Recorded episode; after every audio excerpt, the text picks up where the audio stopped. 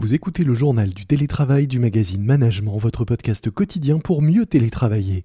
Je suis Lomique Guillot, rédacteur en chef du magazine Management, et je suis heureux de vous retrouver aujourd'hui pour parler liberté, télétravail et confiance. C'est parti. C'est le journal du télétravail.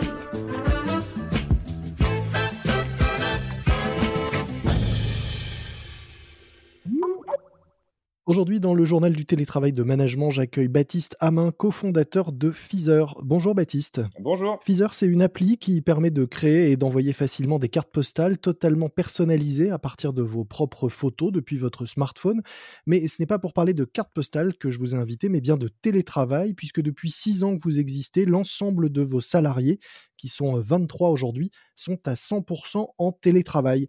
Du coup, j'imagine que pour vous, le confinement n'a absolument rien changé à votre organisation quotidienne. Ça a quand même un petit peu changé l'organisation, surtout au premier confinement, parce qu'on s'est quand même retrouvé avec les enfants à, la maison.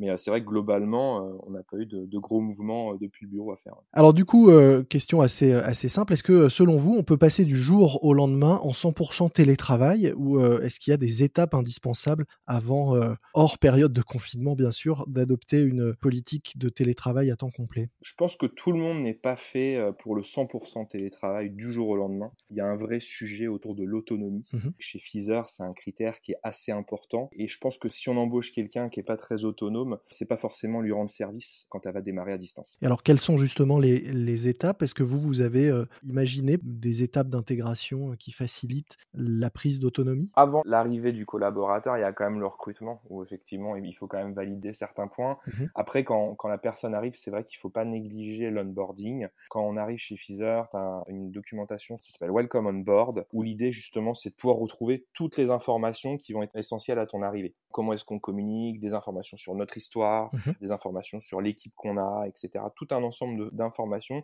qui vont te permettre de, comprendre un petit peu où est-ce que tu mets les pieds. Mmh Après, euh, on va faire venir euh, la personne dans notre centre d'impression. L'idée, c'est de, sur 3-4 jours, d'essayer aussi de créer ce lien de confiance qui est vraiment important. Même si on parle de 100% télétravail, le plus important, c'est de se voir aussi dans la vraie vie.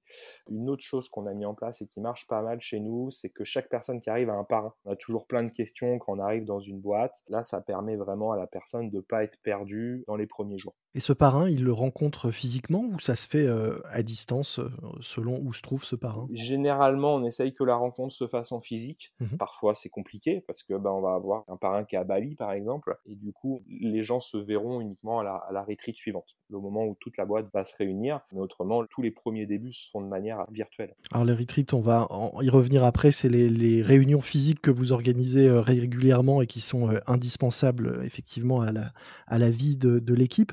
Peut-être juste une, question pour revenir sur le recrutement euh, en lui-même. Est-ce qu'il y a euh, dès ce stade de recrutement des qualités particulières que vous cherchez chez les candidats et qui vont faire que bah, le télétravail euh, se passera bien pour eux? La première qualité qu'on recherche chez quelqu'un, c'est pas en rapport avec le télétravail. Nous, on a, on a un produit, c'est que la personne, elle, ait envie d'apporter quelque chose à ce produit, peu importe le poste. Mmh ensuite, effectivement, sur le télétravail, on va chercher des facultés, soit être déjà autonome, donc c'est est-ce que j'ai déjà fait du télétravail avant, soit euh, des capacités à devenir autonome rapidement. Mmh du coup, nous, au travers d'un test qu'on fait passer, on voit si la personne elle est bien organisée euh, dans son travail. Et quand on parle d'autonomie, on va aussi parler de routine de travail derrière, c'est-à-dire comment est-ce que je m'organise dans ma semaine pour pouvoir atteindre mes objectifs. Vous avez euh, récemment décidé de capitaliser sur votre expérience pour rédiger un guide du télétravail que vous mettez à la disposition de tout le monde, un guide qui est vraiment hyper complet et très bien fait. On mettra d'ailleurs dans les notes de, cet épisode un, un, lien pour retrouver au moins une partie de, ces infos. Mais dans ce guide, ce qui est intéressant, c'est qu'un de vos premiers conseils ou avertissements, c'est de dire que le travail 100% remote fonctionne avec deux piliers forts, la liberté et la confiance. Pourquoi est-ce que c'est ces deux points-là qui sont pour vous les plus importants avec l'autonomie des collaborateurs? La liberté et la confiance, c'est effectivement deux piliers forts parce que déjà, comme on est en 100% télétravail, on n'est pas avec les gens à savoir est-ce qu'ils vont ou non travailler sur leurs objectifs de la semaine. Mmh Après, on a un point de vue aussi chez Pfizer, c'est qu'on ne sait pas forcément si les gens travaillent, même dans un bureau physique. Laisser de la liberté, ça veut dire quoi chez nous? Ça veut dire que les gens, ils peuvent travailler d'où ils veulent, ils peuvent travailler quand ils veulent, mais ils doivent remplir leurs objectifs hebdomadaires. Il n'y a pas d'horaire fixe chez nous. Et puis du coup, le deuxième pilier fort qui vient juste après, c'est la confiance. Alors je pense que la confiance, ça se construit dans le temps, et mhm. la confiance, ça va dans les deux sens. Ça, se ressent assez bien chez nous. Vous, ça se ressent euh, par quoi? Par par exemple la transparence que vous accordez euh, de façon assez importante sur les chiffres, les résultats. Ce qui est vraiment important, c'est de donner de la transparence quand ça va bien et aussi quand ça va pas bien. Mhm. Euh, ce qu'on essaie de faire, on se voit chaque semaine, on parle des chiffres, on parle de tout ce qui se passe dans l'environnement Pfizer, où l'idée c'est de donner un maximum de visibilité à tout le monde. Ça se fait par quel canal Avec qui Comment vous vous organisez pour ce type de points et ce partage d'informations? On partage les chiffres de manière automatisée, donc euh, tous les lundis les gens reçoivent les chiffres. On les noie pas dans de l'information, hein. l'idée c'est juste d'avoir 4-5 métriques importantes et puis d'en discuter le jeudi. Donc c'est-à-dire qu'on va tous se voir pendant un call et on va discuter pendant 30-40 minutes de tout ce qui se passe en ce moment. Pour revenir sur votre fonctionnement peut-être plus concret euh, au quotidien, donc je disais, vous êtes 23. Euh, quels sont les, au-delà de ce point de vue, je dis quels sont les, grands rendez-vous que vous avez, quelles sont les routines que vous avez mises en place? En gros, comment s'organise une journée euh, chez vous et comment vous créez du lien au quotidien avec vos 23 collaborateurs? Le mot routine est vraiment bien choisi. on travaille par sprint toutes les semaines. Mmh donc un sprint va contenir quelques objectifs à atteindre pendant sa semaine. Concrètement, on se voit par équipe. Donc c'est pas tous ensemble, on se voit par équipe le lundi. Le sprint ensuite démarre. Et en gros, l'idée du sprint, c'est qu'on se revoit lundi suivant et on se dit qu'est-ce qui s'est bien passé, qu'est-ce qui s'est mal passé et on reconfigure le sprint à venir. Donc il y a deux calls uniquement par semaine.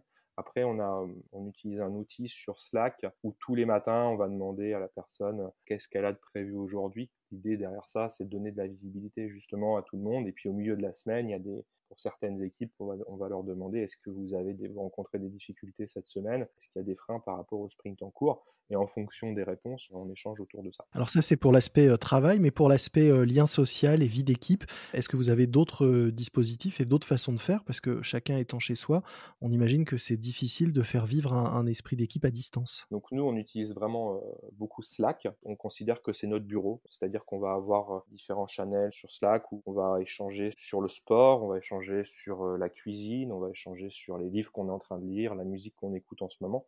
Euh, voilà, c'est important de, aussi d'avoir ce type de discussion informelle. Mmh on a aussi euh, toutes les semaines un one and one avec le manager où justement l'idée c'est de, bah, d'aller, d'aller capter le, ressenti un petit peu du moment. Mmh Et on a aussi ce qu'on appelle la machine à café chez nous, c'est que tous les mardis, de manière aléatoire, trois personnes vont se retrouver ensemble, où l'idée c'est de, d'échanger sur tout ce qu'ils veulent sauf le boulot. Et alors est-ce que pour que ça, ça fonctionne, il faut impérativement en passer à un moment par ces retreats dont vous parlez, c'est-à-dire ces sortes de, de, de séminaires ou d'événements où vous vous retrouvez tous physiquement? Est-ce que c'est plus simple de faire vivre euh, une équipe, euh, de créer du lien quand on se voit de temps en temps physiquement en vrai C'est pas plus simple, c'est essentiel parce que c'est difficile de créer du lien fort en virtuel. C'est important de se voir en vrai pour montrer la direction que veut prendre la boîte, pour mmh apprendre à se connaître sur des projets qu'on ne challenge pas forcément euh, au quotidien, et puis bah, de se voir en dehors du travail, en physique, pour créer un lien et puis avancer dans des meilleures conditions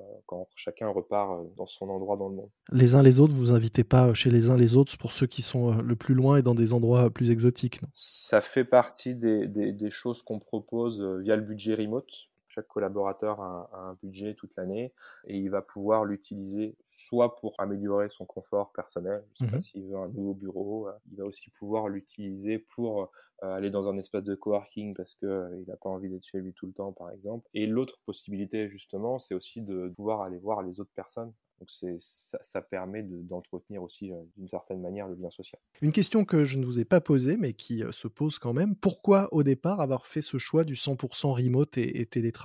Qu'est-ce qui a été, vous, l'élément déclencheur pour opter pour ce type d'organisation On l'a fait par contrainte. En fait, on a, on a, fait le choix avec mes associés de monter un centre d'impression sur Cabourg. Et notre objectif, c'était quand même de pouvoir recruter les meilleurs potentiels. Mmh et c'était compliqué de faire venir tout le monde à Cabourg. Et on est vraiment content d'avoir pris cette option-là parce que ça nous a permis de recruter vraiment des bons profils et, euh, d'avoir des gens qui restent vraiment longtemps dans la boîte. Pour terminer en quelques mots, peut-être les trois règles de base et les trois erreurs à éviter si on veut, euh, comme vous, euh, opter pour un modèle 100% télétravail. Une une des premières règles de base, on va le répéter encore une fois, euh, c'est se voir en vrai. Mmh Maintenir un bon niveau de transparence des informations. Donc, c'est-à-dire euh, surtout que la, plutôt de manière générale que la circulation de l'information soit performante. Puis, ce qui est important, c'est de, bah, voilà, de prendre la température régulièrement de, de, tout le monde pour savoir si, si tout le monde est bien en télétravail en ce moment. Et les trois erreurs, là, on pourrait dire l'inverse ne pas se voir, cloisonner l'information et ne pas se soucier des gens, mais peut-être d'autres choses que vous avez pu vivre et, que vous ne referiez pas ou qu'il faut vraiment éviter? Il faut vraiment pas négliger l'onboarding. C'est un moment important. Quand on est en, télétravail, mais même je pense que ça marche aussi dans, un bureau, mmh c'est important d'avoir une routine vraiment précise, d'avoir un cadre sur sa semaine.